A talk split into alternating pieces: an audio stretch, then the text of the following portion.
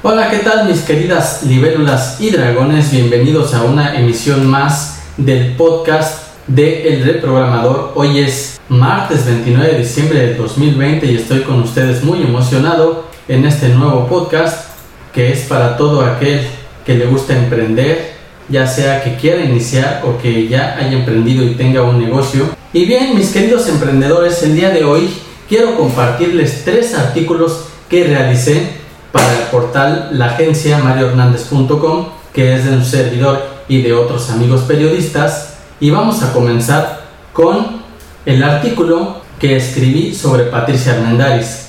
El día de hoy nos dice, momento de reflexión empresarial para salir fortalecido de esta crisis. La tiburona y empresaria mexicana Patricia Armendáriz considera que si antes de la crisis por el coronavirus no le iba bien a tu empresa, es momento de reconsiderar moverte hacia sectores que se van a recuperar más rápido. Aunque no es tan fácil porque quizás eso implique cambiar de especialización, añade, el empresario debe pensar rápido, reflexionar y actuar, ya que es tiempo de tomar decisiones para tu empresa. Recomienda pensar cómo vas a aprovechar el resurgimiento de ventas en ese sector que te estaba yendo bien, pensar en mejorar tus productos para que te vaya aún mejor, pensar cómo vas a aguantar la recuperación, cuál es el costo de aguantar y el beneficio en términos de ventas, porque si el beneficio supera el costo, te las debes ingeniar para aguantar el periodo. Se refiere al periodo de crisis ahorita por el coronavirus, sin importar el tiempo que dure.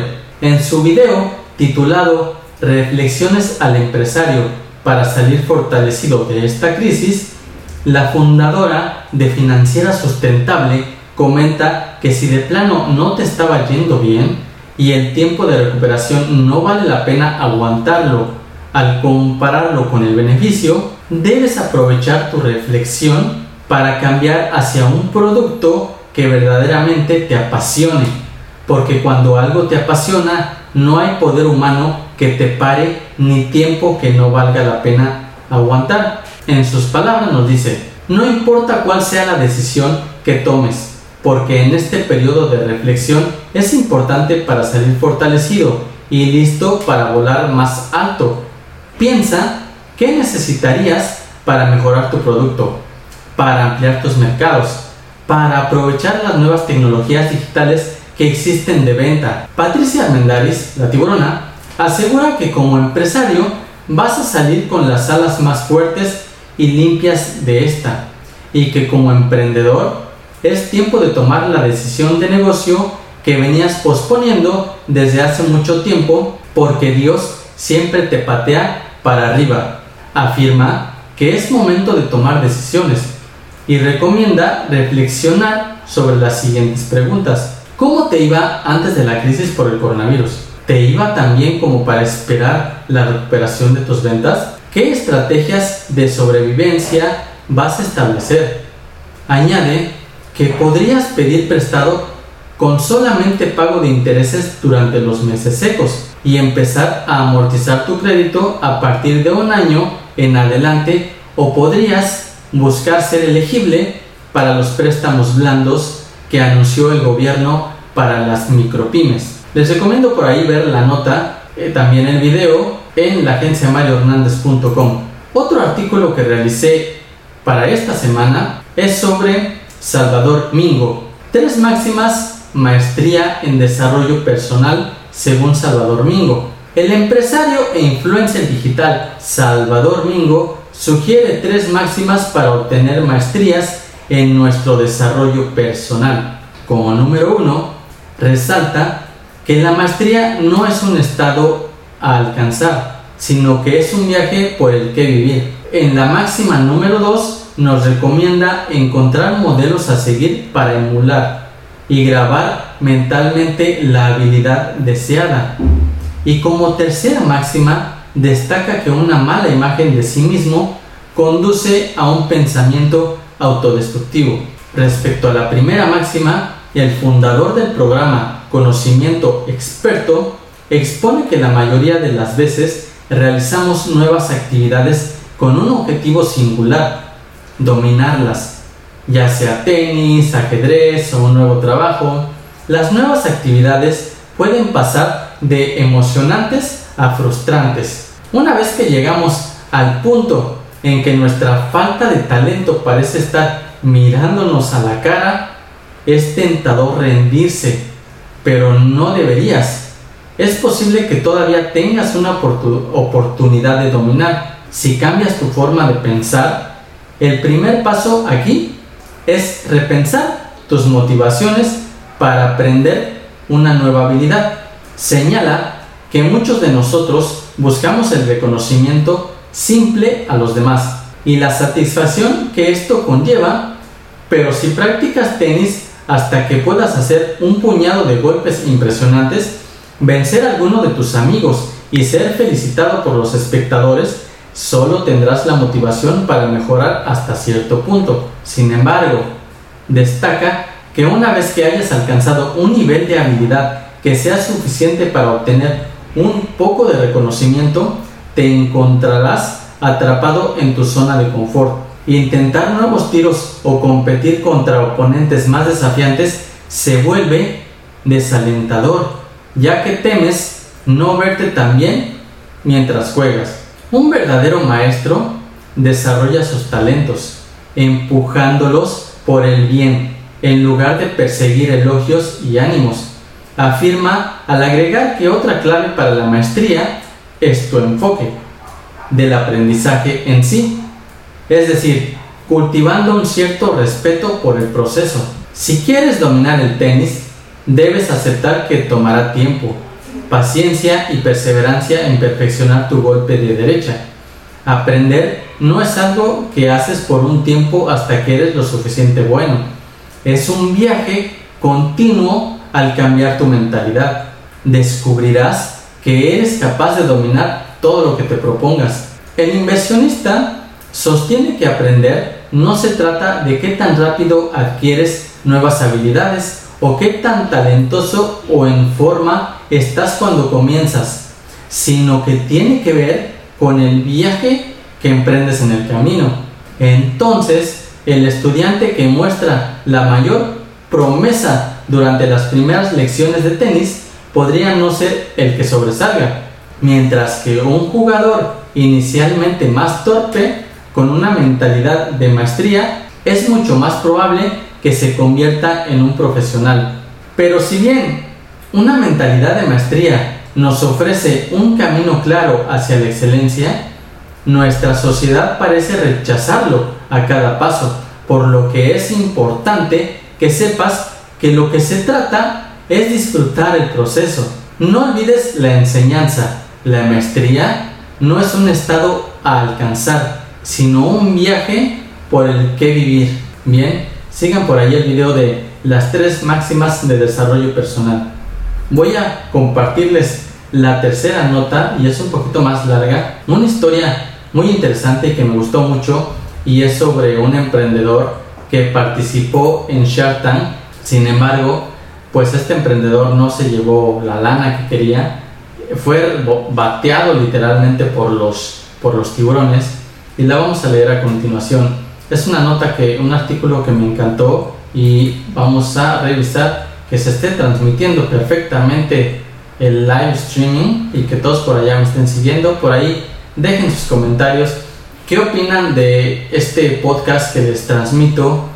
Y espero que con sus comentarios pues sigamos perfeccionando y avanzando cada día más a que ustedes sean totalmente satisfechos eh, con este live, con estos podcasts, con estos artículos, porque a mí me gustan y me sirven de mucho para mi día a día como empresario, como emprendedor y yo sé que ustedes también, así es que son muy valiosas sus, sus sugerencias, sus críticas, sus aportaciones, todo, todo es válido, porque nunca hacemos nada a perfección y tampoco lo quiero hacer Siempre está padre aprender de los errores y siempre ir mejorando. Esa mejora continua es muy muy importante en esa mentalidad de reprogramación. Por eso este podcast siempre se va a llamar el reprogramador porque son para ti que buscas crecer, que buscas cambiar y que buscas transformarte. Increíble cómo terminó este emprendedor rechazado en Shark Tank. Conoce lo que pasó con Bamboo Cycle. Bamboo Cycle es una empresa mexicana que fue rechazada por todos los tiburones de Shark Tank. Me refiero a la edición México. Y pese a que los empresarios del programa televisivo no confiaron en su proyecto, Diego Cárdenas supo levantarse de la caída y vender ahora en varios países. Tómenla, barbones. Ahorita se han de arrepentir los cabrones de los tiburones. Pero bueno, ellos tienen hasta muchísimos más proyectos, pero este de plano a mí también se me hizo muy bueno.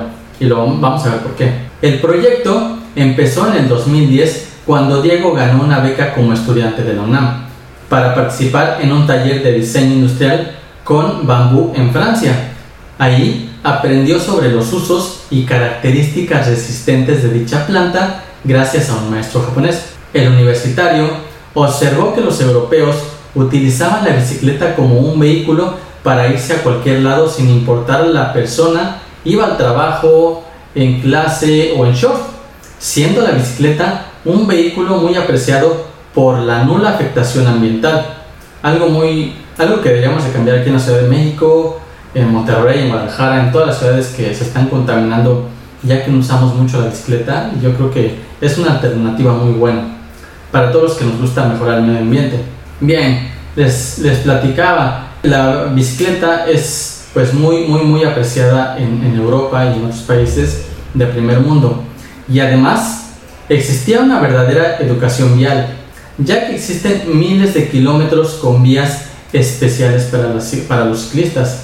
Como en la Ciudad de México están implementando muchas ciclopistas, aquí en Mérida yo he visto que también hay muchas ciclovías y ahorita por el coronavirus casi no salen, pero pues hay que aprovecharlas con su sana distancia, con cubrebocas, con careta incluso, porque pues las partículas del aire, por ahí alguno que haya estornudado cerca o qué sé yo, pues bien, no me, no me desvío. Al regresar a México, Diego decidió comenzar toda una investigación sobre las bicicletas y el bambú, sorpresivamente, encontró que ya existían bicicletas hechas con este material desde 1890. Sin embargo, se fueron descontinuando con el paso del tiempo. Diego comenzó a hacer prototipos para utilizar el bambú y se le ocurrió entonces inspirarse en este material para diseñar una bicicleta a su gusto. Al salir a la calle, quienes le, lo veían comenzaron a, preguntar, a preguntarle dónde la había conseguido y pedirle que hiciera otras como la suya, por lo que decidió convertir esta gran idea en un negocio. Empezando con un presupuesto muy bajo, Bamboo Cycles inició en el garage de la mamá de Diego, utilizando bambú de Veracruz, Yucatán y Quintana Roo, por lo que la materia prima es 100% mexicana, además de que han encontrado un uso funcional para una planta considerada plaga en muchos entornos por la velocidad que crece y se multiplica. Pese a las falsas creencias, el bambú es una planta muy noble por sus beneficios al medio ambiente, ya que se regenera por completo sin necesidad de replantarlo. No requiere de pesticidas u otros agentes químicos porque tiene su propio agente antibacterial y crece con tanta facilidad que es resistente a sequías e inundaciones. Es muy noble la planta. Por su rápido crecimiento y estructura de raíces, el bambú previene la erosión del suelo y en poco tiempo ayuda a la recuperación de la tierra destrozada por sobrepastoreo, reconstruyendo y limpiando el suelo de toxinas. Contrario a los prejuicios sobre la resistencia del bambú, Diego encontró en este material la capacidad de resistir incluso más que otros materiales metálicos, ya que su misma elasticidad natural ayuda a absorber el impacto de una caída y evita que se rompa con facilidad. Este emprendedor mexicano investigó sobre los materiales y diseñó un plan perfecto de negocio.